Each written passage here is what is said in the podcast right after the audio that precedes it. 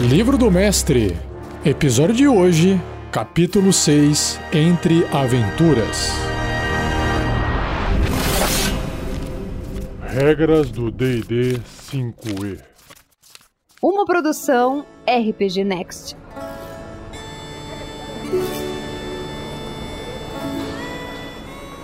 Uma campanha é mais que uma série de aventuras. Ela também inclui os momentos entre as aventuras, as várias extrações e buscas paralelas em que os personagens se engajam quando eles não estão explorando áreas selvagens, saqueando masmorras e vagando pelo multiverso em alguma busca épica. O ritmo natural de uma campanha oferece intervalos entre aventuras, tempo para os personagens gastarem seus tesouros e perseguirem seus objetivos. Esse tempo livre dá aos personagens a oportunidade de fincar suas raízes um pouco mais fundo no mundo, construindo um investimento pessoal no que acontece ao povo e lugares ao seu redor, o que pode, em troca, levá-los a mais aventuras. O capítulo 5, chamado Equipamento, no livro do jogador, detalha as despesas que um personagem tem com necessidades básicas, dependendo do estilo de vida que esse personagem escolheu, de pobreza a luxúria. O capítulo 8, chamado Aventurando-se, desse livro aqui, o livro do mestre, descreve algumas atividades em tempo livre que eles podem realizar entre aventuras. Este capítulo, capítulo 6, preenche essas lacunas, descrevendo as despesas com propriedades próprias e contratando NPCs, além de uma variedade adicional de atividades em tempo livre que os personagens podem realizar. O começo do capítulo também oferece sugestões para conectar aventuras e monitorar os eventos na sua campanha.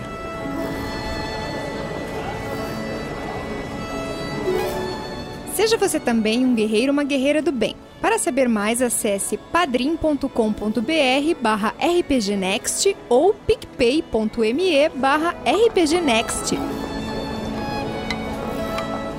Conectando Aventuras. Uma campanha ao estilo de um programa de televisão episódico raramente precisa de conexões entre suas aventuras. Cada aventura caracteriza-se por seus próprios vilões, e quando os personagens completam a aventura, geralmente não existem tramas soltas. A próxima aventura apresenta um desafio totalmente diferente, não tendo nada a ver com a aventura que precedeu. Conforme os personagens ganham pontos de experiência, eles se tornam mais poderosos, assim como as ameaças que eles devem superar.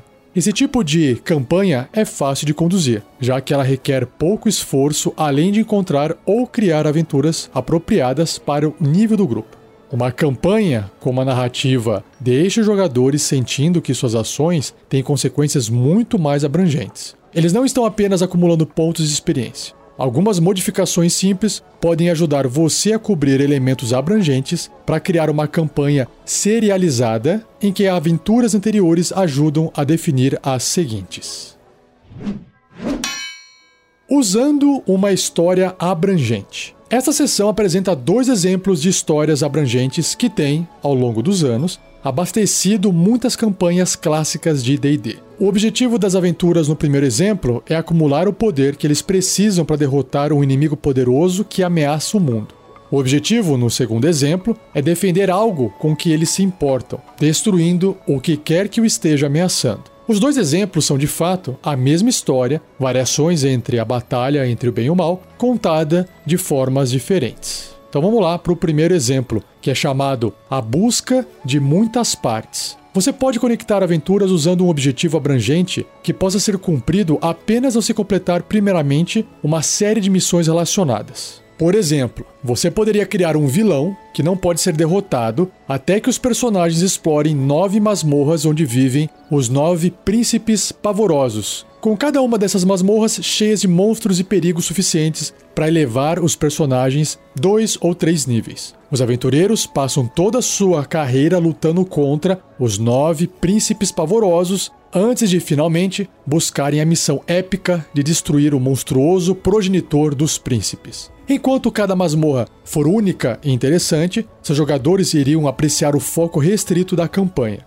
Em um tipo similar de missão de campanha, os aventureiros poderiam precisar coletar fragmentos de um artefato que estão espalhados em ruínas pelo multiverso antes de retornarem o artefato e usarem-no para derrotar uma ameaça cósmica. Essa descrição aqui lembra bastante jogos de videogame, pelo menos os jogos de aventura que eu jogo. Indo por exemplo 2, que tem o nome de Agente X, você também pode construir uma campanha em torno da ideia que os aventureiros são agentes de algo maior que eles mesmos. Um reino ou organização secreta, por exemplo. A quem quer que sua fidelidade pertença, os aventureiros são motivados pela lealdade e o objetivo de proteger a quem quer que eles sirvam. A missão abrangente dos personagens poderia ser explorar e mapear uma região desconhecida, forjar alianças onde puderem e derrotar ameaças que encontrarem pelo caminho. O objetivo deles poderia ser encontrar a antiga capital de um império caído, que está além do reino de um inimigo conhecido, forçando-os a navegar por território hostil. Os personagens poderiam ser peregrinos em busca de um local sagrado ou membros de uma ordem secreta dedicada a defender os últimos bastiões de civilização em um mundo em declínio ou eles poderiam ser espiões e assassinos lutando para enfraquecer um país inimigo ao visar seus líderes malignos e saquear seus tesouros. Plantando sementes de aventuras. Você pode fazer uma campanha parecida com uma história com muitos capítulos ao plantar as sementes da aventura seguinte antes da atual terminar. Essa técnica pode levar os aventureiros naturalmente para seu próximo objetivo. Se você estiver plantando uma semente bem, os personagens terão algo mais para fazer quando terminarem uma aventura. Talvez um personagem beba de uma fonte mágica em uma masmorra e receba uma visão incompreensível que os leva à próxima missão. O grupo poderia encontrar um mapa ou relíquia enigmático que, quando seu significado ou propósito for determinado, ele apontará para um novo destino. Talvez um NPC avise os personagens de um perigo iminente ou implore pela ajuda deles. O truque é não distrair os personagens da aventura que estão em suas mãos. Projetar um gancho eficiente para uma aventura futura requer sutileza. A isca deve ser convincente, mas não tão irreversível ao ponto dos jogadores pararem de se importar com o que seus personagens estão fazendo no momento. Para impedir que os jogadores se desviem, guarde suas melhores ideias para próximo do fim das aventuras ou insira-as durante períodos de tempo livre. Aqui estão alguns exemplos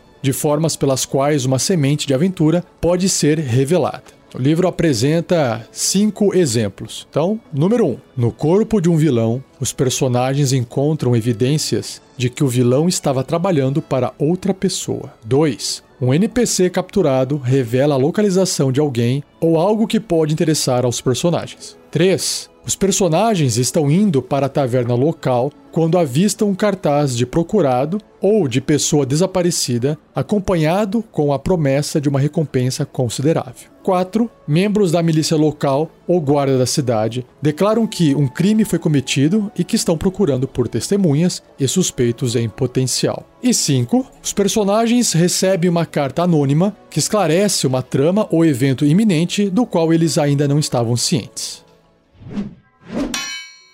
Antecipação, ou em inglês foreshadowing. Antecipar é um exercício de sutileza, envolvendo o plantio delicado de sementes para aventuras futuras. Nem toda antecipação gera frutos, especialmente se as pistas forem sutis demais ou se os eventos conspirarem para colocar sua campanha em uma nova direção. O objetivo de antecipar é sugerir os eventos futuros e novas ameaças na sua campanha, sem torná-los óbvios para os jogadores a quem você está contando o que o futuro aguarda. Aqui estão alguns exemplos. O livro apresenta seis deles. Primeiro, um objeto vestido ou carregado por um inimigo tem um símbolo de uma organização antes desconhecida gravado ou escrito nele. 2. Uma mulher louca em pé no canto de uma rua, grita fragmentos de uma antiga profecia enquanto aponta um dedo torto para os personagens. Número 3. O rei e a rainha anunciam o casamento de seu filho com a filha de um monarca vizinho, mas diversas facções se opõem à união. O problema está formado. 4. Bugbears batedores estão fazendo incursões em terras civilizadas e espiando os assentamentos como prelúdio para a invasão de um hobgoblin senhor da guerra. 5. Uma apresentação de marionetes em uma praça de mercado prediz uma tragédia vindoura, caso duas casas nobres, na iminência de declarar guerra uma contra a outra, não se reconciliem. E por último, sexta ideia: aventureiros, NPCs em uma cidade estão sendo assassinados de uma maneira similar. Apesar de incomum, sugerindo uma ameaça futura para os personagens dos jogadores.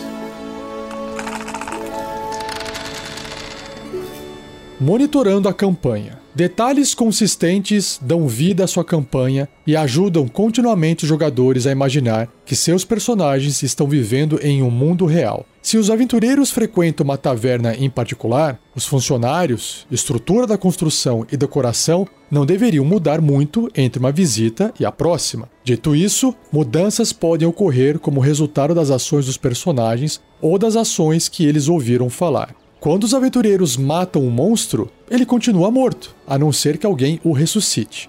Quando eles removem um tesouro de um aposento, ele não reaparece da próxima vez que eles entrarem, considerando que ele não foi roubado deles. Se eles deixarem uma porta aberta, ela deveria continuar aberta até que alguém a feche ou outra coisa a feche.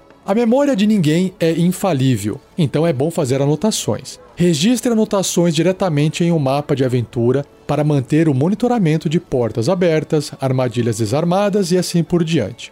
Eventos além do escopo de uma aventura em particular são melhor registrados num caderno dedicado à sua campanha. Quer seja um livro físico ou um arquivo eletrônico, tal registro é uma ótima forma de manter suas anotações organizadas. Seu caderno deveria incluir qualquer dos seguintes elementos: Organizador de campanha é o primeiro. Descreva o arco de história principal da sua campanha e monitore as coisas que você espera que apareçam em aventuras futuras. Atualize-o conforme a campanha se desenvolve, adicionando ideias quando elas surgirem. Outro item: anotações dos personagens. Descreva os antecedentes e objetivos dos personagens, desde que essas anotações possam ajudar você a projetar o conteúdo de aventura que fornece oportunidade para desenvolver o personagem. Mantenha um registro das classes e níveis dos aventureiros, assim como de quaisquer missões e atividades em tempo livre em que eles se engajarem. Se os personagens tiverem um barco ou fortaleza, registre o nome e paradeiro, assim como de quaisquer serviçais a serviço dos personagens. Outro item é informativo do jogador. Mantenha uma cópia de todos os informativos que você fizer para seus jogadores para que você não precise se relembrar desses conteúdos depois. Mais um item é chamado de registro de aventura. Pense nesse registro como um guia de episódios para sua campanha. Resuma cada sessão de jogo ou aventura para ajudar você a monitorar o desdobramento da história da campanha.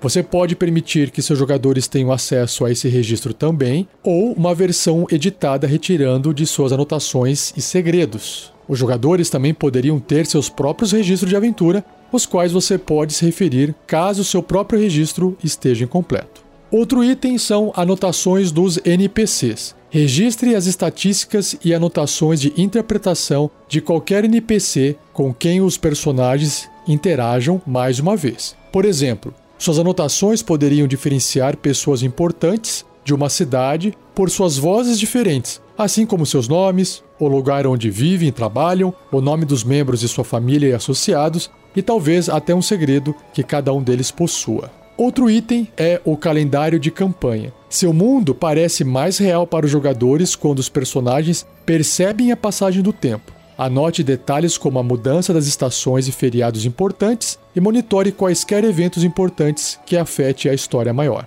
E por fim, a caixa de ferramentas. Anote sempre que você criar ou alterar significantemente um monstro, item mágico ou armadilha. Mantenha quaisquer mapas, masmorras aleatórias ou encontros que você criar. Essas informações garantem que você não repita esse trabalho e você será capaz de obter esse material posteriormente. E uma dica aqui do Mestre Rafael 47 para você é usar uma mesa virtual, um VTT, Virtual Tabletop. Tem vários por aí. Tem o Roll20, o Foundry, tem o Spire, Fantasy Grounds e por aí vai.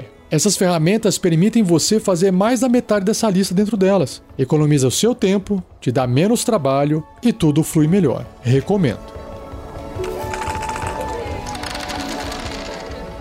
Despesas recorrentes. Além das despesas associadas com a manutenção de um estilo de vida em particular, os aventureiros terão gastos adicionais dos seus proventos de aventura. Os personagens dos jogadores que chegarem a possuir uma propriedade, serem donos de negócios e contratarem serviçais, devem cobrir as despesas que acompanham esses empreendimentos. Não é incomum para aventureiros, especialmente após o décimo nível, adquirirem posse de um castelo, taverna ou outro tipo de propriedade, eles poderiam comprá-lo com seus espólios ganhos arduamente, tomá-lo à força, obtê-lo numa jogada de sorte, através de um baralho das surpresas, ou adquiri-lo por outros meios. A tabela chamada Custos de Manutenção mostra o custo de manutenção diário de qualquer propriedade do gênero. O custo de uma residência normal não está incluso porque ele cai nas despesas de estilo de vida, como discutido no livro do jogador. E os custos de manutenção precisam ser pagos a cada 30 dias. Dado o fato dos aventureiros passarem a maior parte do seu tempo aventurando-se, o quadro de funcionários inclui o mordomo, que pode fazer os pagamentos na ausência do grupo. E aí na tabela que já já eu vou ler para você, tem mais duas colunas, uma é do custo total por dia e o outro é serviçais treinados e destreinados que são outras duas colunas. E o livro explica aqui: o custo total por dia é o custo inclui tudo que é necessário para manter a propriedade e conservar as coisas em perfeita ordem, incluindo o salário dos serviçais. Se a propriedade obtiver lucros que possam compensar os custos de manutenção, com cobrança de taxas, coletando títulos ou doações, ou vendendo bens, isso será levado em consideração na tabela. E as outras duas colunas, que são serviçais treinados e destreinados, o livro do jogador explica a diferença entre um serviçal treinado e um destreinado. Aí foi sacanagem. Tem que voltar lá e dar uma olhada nessa parte. Então vamos aqui para a tabela. A primeira coluna dessa tabela chamada custo de manutenção indica qual que é o nome, o tipo de propriedade. A outra coluna, o custo total por dia. A terceira coluna, serviçais treinados e a última coluna, a quarta, serviçais destreinados. Então, uma abadia custa 20 moedas de ouro por dia, precisa de 5 serviçais treinados e 25 serviçais destreinados. Uma cabana de caça custa 5 PPs por dia, que são peças de prata, ou SPs, que são as Silver Pieces, as peças de prata. Precisa de um serviçal treinado apenas. Uma estalagem que fica na beira de uma estrada, 10 moedas de ouro por dia, com 5 serviçais treinados e 10 destreinados. Uma estalagem numa cidade ou metrópole, 5 moedas de ouro por dia, com um serviçal treinado e 5 destreinados. Uma fazenda, 5 moedas de prata por dia, um serviçal treinado e dois destreinados. Uma fortaleza ou castelo pequeno, 100 moedas de ouro por dia, porque tem que pagar ali 50 serviçais treinados e 50 destreinados. Uma loja, duas moedas de ouro por dia, com apenas um serviçal treinado. Palácio ou castelo grande, 400 moedas de ouro por dia, com 200 serviçais treinados e 100 destreinados. Um posto comercial, 10 moedas de ouro por dia, com 4 serviçais treinados e 2 destreinados. Um posto avançado ou forte, 50 moedas de ouro por dia, com 20 serviçais treinados e 40 destreinados. Uma residência nobre, 10 moedas de ouro por dia, com 3 serviçais treinados e 15 destreinados. Um salão de guilda dentro de uma cidade ou metrópole, 5 moedas de ouro por dia, 5 serviçais treinados e 3 destreinados. Um templo grande, 25 moedas de ouro por dia, 10 treinados e 10 destreinados um templo pequeno, uma moeda de ouro por dia, com dois serviçais treinados apenas. E por fim, uma torre fortificada, 25 moedas de ouro por dia, com 10 serviçais treinados. Além dessa tabela, o livro apresenta aqui mais um tópico chamado negócios. Um aventureiro dono de um negócio pode ganhar dinheiro suficiente para cobrir seus próprios custos de manutenção. Porém, o dono precisa garantir periodicamente que tudo está em perfeita ordem, cuidando do negócio entre aventuras. Veja as informações sobre conduzir um negócio na seção Atividades em Tempo Livre neste capítulo, que eu vou ler daqui alguns segundos para você. E por fim, tropas. Castelos e fortes contratam soldados. Use as estatísticas de veterano e guarda no Manual dos Monstros para defendê-los. Estalagens de beira de estrada, postos avançados e fortes, Palácios e templos contam com defensores menos experientes, e aí você pode usar as estatísticas de guardas no Manual dos Monstros. Esses guerreiros armados constituem a massa dos serviçais treinados da propriedade. Atividades em tempo livre. A campanha se beneficia quando os personagens têm tempo entre aventuras para se empenhar em outras atividades. Permitindo que dias, semanas ou meses se passem entre aventuras, estica a campanha por um período de tempo mais longo e ajuda a administrar a progressão de nível dos personagens, evitando que eles ganhem muito poder muito rápido. Permitir que os personagens busquem interesses secundários entre as aventuras também encoraja os jogadores a investirem mais no mundo de campanha. Quando o personagem é dono de uma taverna em uma vila ou passa tempo farreando com a população local, o jogador do personagem está mais propenso a responder às ameaças contra a vila e seus habitantes. Conforme sua campanha avança, os personagens dos jogadores não irão apenas se tornar mais poderosos, como também mais influentes e inseridos no mundo. Eles poderiam estar inclinados a empreender projetos que precisem de mais tempo entre aventuras, como construir e manter uma fortaleza. Conforme o grupo ganha níveis, você pode adicionar mais tempo livre entre as aventuras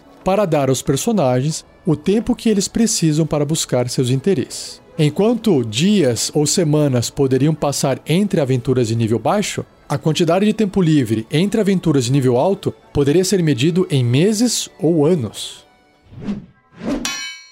Mais atividades em tempo livre. O capítulo 8, chamado Aventurando-se do livro do jogador, descreve algumas atividades em tempo livre para preencher o vazio entre as aventuras. A depender do estilo de sua campanha e dos antecedentes e interesses em particular dos aventureiros, você pode tornar algumas ou todas as atividades adicionais a seguir disponíveis como opções. Então vamos lá. Uma opção é construindo uma fortaleza. Um personagem pode passar tempo entre aventuras construindo uma fortaleza. Antes do trabalho poder começar, o personagem deve adquirir um lote de terra. Se a propriedade ficar dentro de um reino ou domínio similar, o personagem precisa de um alvará régio, um documento legal garantindo permissão para dirigir a propriedade em nome da coroa uma concessão de terras, um documento legal legando custódia da terra ao personagem pelo tempo que ele permanecer leal à coroa, ou uma escritura, um documento legal que serve como prova de posse. A terra também pode ser adquirida por herança ou outros meios. Alvarás régios e concessões de terras geralmente são dados pela coroa como uma recompensa por serviços prestados, apesar de também poderem ser comprados. Escrituras podem ser compradas ou herdadas. Uma propriedade pequena poderia ser vendida por um valor entre 100 moedas de ouro e 1000 moedas de ouro. Uma propriedade grande custaria 5 mil moedas de ouro ou mais, caso possa ser comprada. Quando a propriedade estiver garantida, o personagem precisará de acesso a materiais de construção e mão de obra. A tabela Construindo uma Fortaleza mostra os custos de construção da fortaleza, incluindo materiais e trabalhadores, e a quantidade de tempo necessário, considerando que os personagens estejam usando seu tempo livre para supervisionar a construção. O trabalho pode continuar enquanto o personagem estiver fora, ou os personagens estiverem fora, mas cada dia que o personagem está fora adiciona três dias ao tempo de construção. Ele não está lá supervisionando e o pessoal faz corpo mole.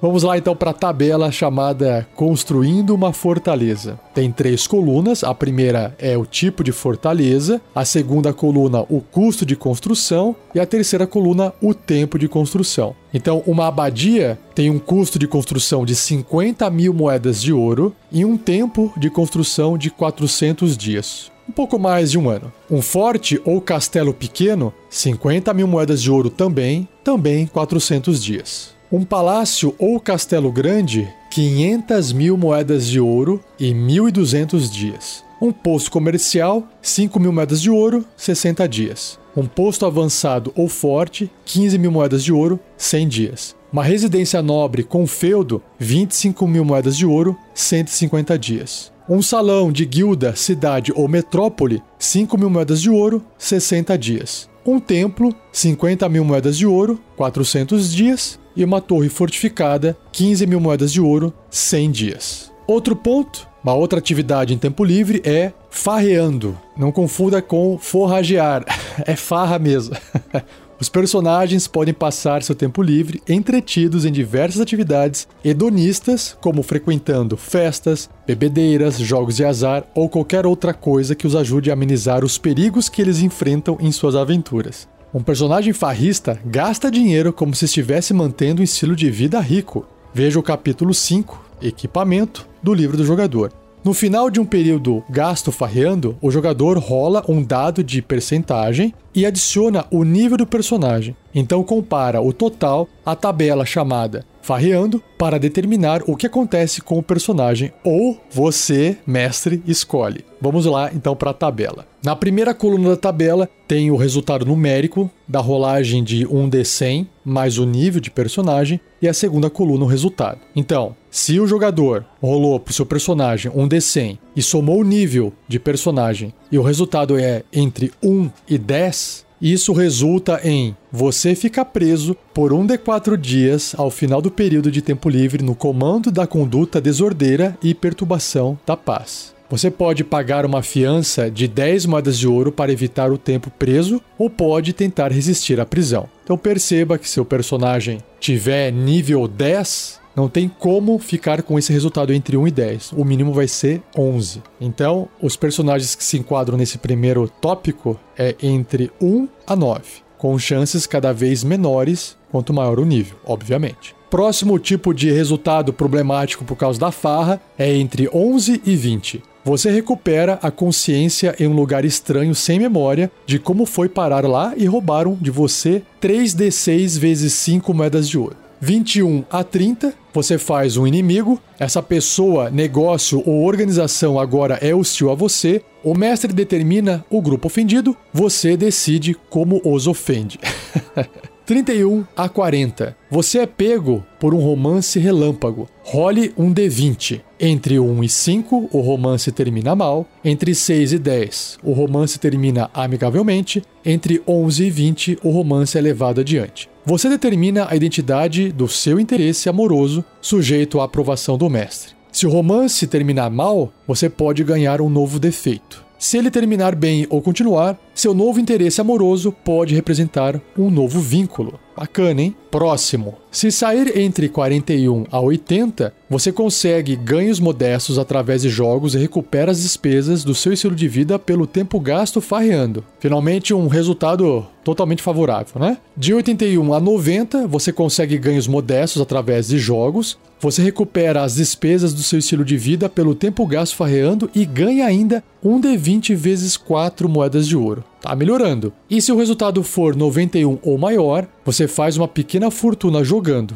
Você recupera suas despesas de estilo de vida pelo tempo gasto farreando e ganha 4d6 vezes 10 moedas de ouro. Sua farra torna-se o assunto de lenda local. Outra atividade de tempo livre é construindo itens mágicos. Itens mágicos são de competência do mestre, por isso você decide como eles chegam até a posse do grupo. Com uma opção, você pode permitir que os personagens dos jogadores construam itens mágicos. A criação de um item mágico é uma tarefa longa e dispendiosa. Para começar, um personagem deve ter uma fórmula que descreve a construção do item. O personagem também deve ser um conjurador com espaços de magia e deve ser capaz de conjurar quaisquer magias que o item possa produzir. Além disso, o personagem deve atender ao nível mínimo determinado pela raridade do item, como mostrado na tabela chamada Construindo Itens Mágicos. Por exemplo, um personagem de terceiro nível poderia criar uma varinha de mísseis mágicos, um item incomum, contanto que o personagem possua espaços de magia e possa conjurar mísseis mágicos. O mesmo personagem poderia fazer uma arma mais um, um outro item incomum, sem necessidade de uma magia em particular. Você, mestre, pode decidir que determinados itens também precisam de materiais ou locais especiais para serem criados. Por exemplo, um personagem precisaria de suprimentos alquímicos para preparar uma poção específica, ou a fórmula para a língua flamejante poderia requerer que a arma fosse forjada com lava. Um item tem um custo de criação especificado na tabela Construindo Itens Mágicos, metade desse custo para um item consumível, como uma poção ou pergaminho. Um personagem empenhado na construção de um item mágico realiza processos em incrementos de 25 moedas de ouro, gastando essa quantidade para cada dia de trabalho até o custo total ser pago. Considera-se que o personagem trabalhou por 8 horas em cada um desses dias. Portanto, criar um item mágico em comum levaria 20 dias e custaria 500 moedas de ouro. Você é livre para ajustar os custos para melhor se adequarem à sua campanha. Se uma magia será produzida pelo item sendo criado, o criador deve gastar um espaço de magia do nível da magia em cada dia do processo de criação. Os componentes materiais da magia também devem estar em mãos durante o processo.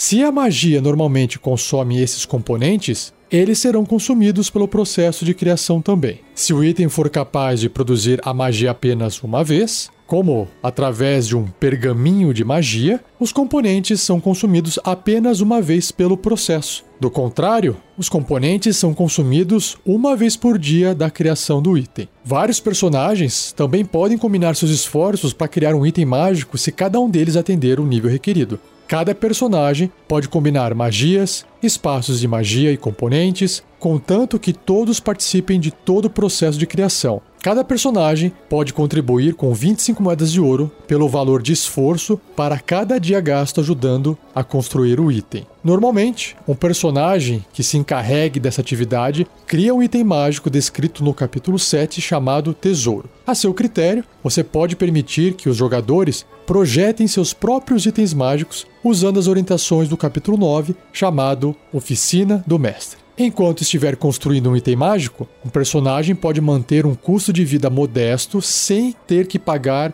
uma moeda de ouro por dia, ou um estilo de vida confortável com metade do custo normal, e aí veja o capítulo 5, chamado Equipamento, do livro do jogador. Então vamos lá para a tabela Construindo Itens Mágicos. Tem três colunas, a primeira, a raridade do item, a segunda, o custo de criação e a terceira, o nível mínimo de personagem para poder criar aquele item. Então, um item mágico comum, né, com raridade comum, vai custar 100 moedas de ouro e o mínimo de nível do personagem tem que ser 3. Já um item incomum são 500 moedas de ouro, nível mínimo 5. Um item mágico raro custa 5 mil moedas de ouro e o personagem tem que estar pelo menos no nono nível. Um item muito raro, 50 mil moedas de ouro, 13 terceiro nível. E por fim, um item lendário, 500 mil moedas de ouro e o nível mínimo é 17. Outra atividade em tempo livre que os personagens podem fazer é ganhar renome. Um personagem pode passar seu tempo livre aprimorando seu renome dentro de uma organização em particular, e aí veja renome no capítulo 1.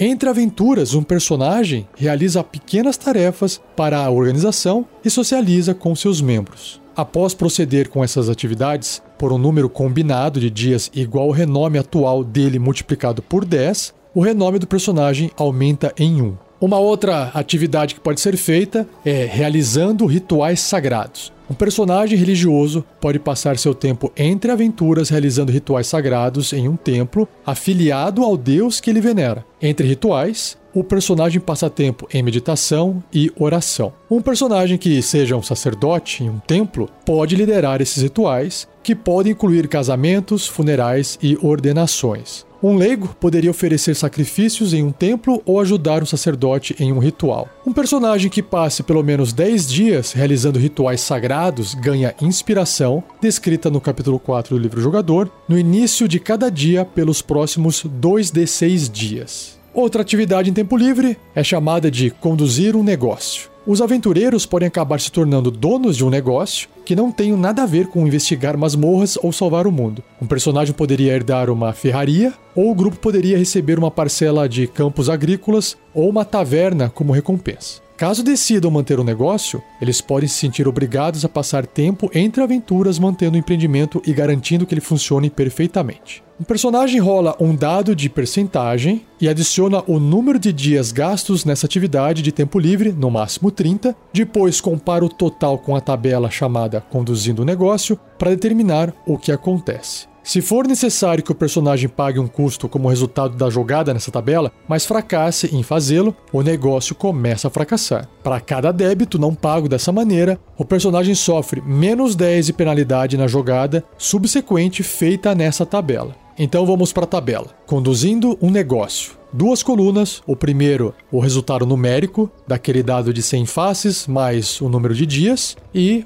os resultados. Se o número for entre 1 e 20, você deve pagar uma vez e meia do custo de manutenção do negócio para cada um dos dias. Se o número for entre 21 a 30, você deve pagar o custo de manutenção total do negócio para cada um dos dias. De 31 a 40, você deve pagar metade do custo de manutenção do negócio para cada um dos dias. Os lucros cobrem a outra metade. Já começou a compensar aqui, né? Equilibrar. 41 a 60, o negócio cobre seus próprios custos de manutenção para cada um dos dias. 61 a 80, o negócio cobre seu custo de manutenção para cada um dos dias e ele gera um lucro de 1d6 multiplicado por 5 moedas de ouro. Se o resultado for entre 81 a 90, o negócio cobre seu custo de manutenção para cada um dos dias. E ele também gera um lucro de 2d8 vezes 5 moedas de ouro. E por fim, se for 91 ou maior, o negócio cobre seu custo de manutenção para cada um dos dias e ele ainda gera um lucro de 3d10 multiplicado por 5 moedas de ouro. Outra atividade em tempo livre se chama vendendo itens mágicos. Poucas pessoas podem se dar ao luxo de comprar um item mágico e menos ainda sabem onde encontrar um. Os aventureiros são excepcionais a esse respeito devido à natureza da sua profissão. Um personagem que adquira posse de um item mágico comum, incomum, raro ou muito raro que ele deseje vender, pode passar seu tempo livre procurando um comprador. Essa atividade em tempo livre pode ser realizada apenas em uma metrópole ou outro local onde se possa encontrar indivíduos abastados interessados em comprar itens mágicos. Itens lendários e artefatos inestimáveis podem ser vendidos durante tempo livre. Encontrar alguém para comprar um item desse pode ser matéria para uma aventura ou missão, porque precisa de uma grana violenta, né? Para cada item comercializável, o personagem realiza um teste de inteligência e investigação com dificuldade 20 para encontrar compradores. Outro personagem pode usar o seu tempo livre para ajudar nessa busca, concedendo vantagem nos testes. Em um fracasso, nenhum comprador para o item encontrado após uma busca que leva 10 dias. Com um teste bem sucedido, um comprador para o item encontrado após um número de dias baseado na raridade do item, como mostrado na tabela Itens Mágicos Comercializáveis. Já já eu leio aqui. Um personagem pode tentar encontrar compradores para diversos itens de uma vez. Apesar disso, requerer diversos testes de inteligência e investigação, as buscas ocorrem simultaneamente e os resultados das falhas ou sucessos não se somam. Por exemplo, se um personagem encontra um comprador para um item mágico comum em dois dias e um comprador para um item mágico comum em cinco dias, mas falha em encontrar um comprador para um item raro em jogo, a busca total leva 10 dias. Para cada item que um personagem deseja vender, o jogador rola um dado de percentagem e consulta a tabela vendendo um item mágico aplicando o um modificador baseado na raridade do item, como mostrado na tabela Itens Mágicos Comercializáveis. O personagem também realiza um teste de carisma, persuasão, e adiciona o resultado ao total da jogada. O total subsequente determina o que um comprador oferece como pagamento pelo item. Você determina a identidade do comprador. Compradores às vezes procuram itens raros ou muito raros através de representantes para garantir que sua identidade mantenha-se em segredo. Se o comprador for suspeito, cabe a você se a venda criará complicações legais para o grupo posteriormente. Então vamos lá. Tem duas tabelinhas aqui: a tabelinha de itens mágicos comercializáveis e a tabela de vendendo um item mágico. A primeira tabela, se o item mágico for comum, o seu preço base é de 100 moedas de ouro, o número de dias para encontrar um comprador é 1d4, de 1 a 4 dias, e o modificador de jogada de d100 é mais 10. E você vai aplicar esse modificador à jogada na tabela vendendo um item mágico, que já já eu leio, que é a tabela seguinte. Se o item mágico for incomum, seu preço base é de 500 moedas de ouro e a quantidade de dias varia entre 1 a 6, basta rolar um D6. E o modificador para a próxima tabela é zero. Se o item for raro, o seu preço base é de 5 mil moedas de ouro e você tem que rolar um D8 para determinar quantos dias vai demorar para encontrar um comprador. E o modificador na próxima tabela é de menos 10. E por fim, a última linha dessa tabela, se o item for muito raro, que tem um preço base de 50 mil moedas de ouro, vai demorar um de 10 dias para encontrar um comprador, e isso gera ainda um modificador de jogada de menos 20 na próxima tabela. E a próxima tabela, que se chama Vendendo um Item Mágico, tem duas colunas, um para esses resultados do D100, mais o modificador da tabela anterior, e o que é que se encontra, né? O que é que você encontra. Então, se o resultado for 20 ou menor, um comprador oferece um décimo do preço base. Achou uma pessoa com pouco dinheiro ou não conseguiu persuadi-la a pagar o preço cheio. Se o resultado for de 21 a 40, um comprador oferece um quarto do preço base e um comprador suspeito oferece metade do preço base. Se o resultado for de 41 a 80, um comprador oferece metade do preço base e um comprador suspeito oferece o preço base total. Se o resultado for de 81 a 90, um comprador oferece o preço base total, e se o resultado na tabela for 91 ou maior, um comprador suspeito oferece uma vez e meia do preço base sem questionar. Indo agora para a penúltima tarefa em tempo livre que pode ser realizada, se chama Espalhando Boatos. Influenciar a opinião pública pode ser uma forma de derrubar um vilão ou elevar um amigo. Espalhar boatos é uma forma eficiente, se usada secretamente, de concluir um objetivo. Boatos bem feitos podem elevar a posição de um sujeito em uma comunidade ou envolver alguém em um escândalo. Um boato precisa ser simples, concreto e difícil de se contestar. Um boato eficiente também precisa ser convincente, expondo o que o povo quer acreditar sobre a pessoa em questão. Espalhar um boato sobre um indivíduo ou organização requer um número de dias, dependendo do tamanho da comunidade, como mostrado na tabela chamada Espalhando Boatos. Em uma cidade ou metrópole, o tempo gasto deve ser contínuo. Se o personagem espalhar um boato por 10 dias, desaparecer em uma aventura por alguns dias e voltar, o rumor desaparecerá sem qualquer benefício da repetição constante. Então vamos para a tabela. Espalhando boatos. Tem o tamanho do assentamento e o tempo necessário. Então, dentro de uma vila, precisa-se de 2 de 6 dias para conseguir espalhar um boato. Numa cidade, 4 de 6 dias e Metrópole 6 de 6 dias. Continuando no texto do livro. O personagem deve gastar uma moeda de ouro por dia para cobrir os gastos de bebidas, aparições sociais e similares. No final do tempo gasto espalhando o boato, o personagem faz um teste de carisma, enganação ou persuasão com dificuldade 15. Se o teste for bem sucedido, a atitude predominante da comunidade em relação ao sujeito muda um passo para amigável ou hostil, conforme o personagem desejar.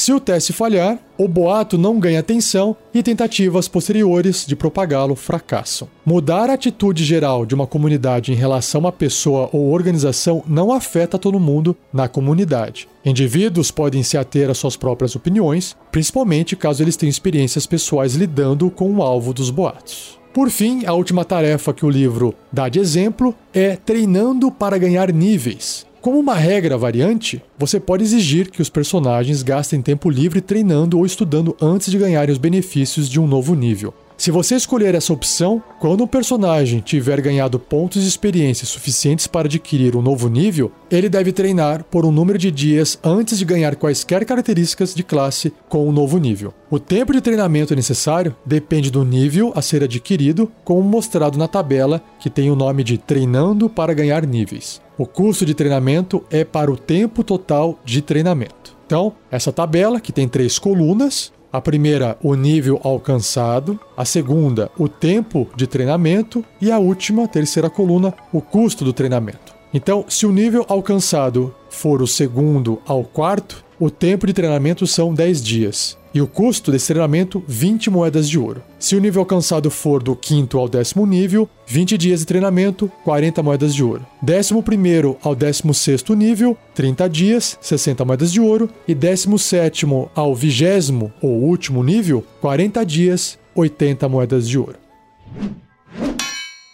Criando atividades em tempo livre. Seus jogadores podem estar interessados em realizar atividades em tempo livre que não estejam cobertas por esse capítulo ou no livro do jogador. Se você inventar novas atividades em tempo livre, lembre-se do seguinte: Então tem cinco pontos aqui para te ajudar. 1. Um, uma atividade nunca deveria ignorar a necessidade ou desejo dos personagens de irem se aventurar. Claro, porque senão acabou a aventura, né? 2. Atividades que têm um custo monetário associado com elas concedem oportunidades para os personagens dos jogadores gastarem seu tesouro arduamente ganho. 3. Atividades que revelem novos ganchos de aventura e fatos anteriormente desconhecidos sobre sua campanha podem ajudar a antecipar eventos e conflitos futuros. 4. Para uma atividade que você espera que um personagem repita com um grau de sucesso variável, considere criar uma tabela de efeito aleatório baseada nas que tem nesse capítulo. E por fim, um quinto lembrete: se um personagem pertencer a uma classe ou tiver uma proficiência ou antecedente que poderia torná-lo adequado para uma atividade em particular, considere fornecer um bônus em testes de habilidade feitos pelos personagens ou pelo personagem para completar essa atividade com sucesso.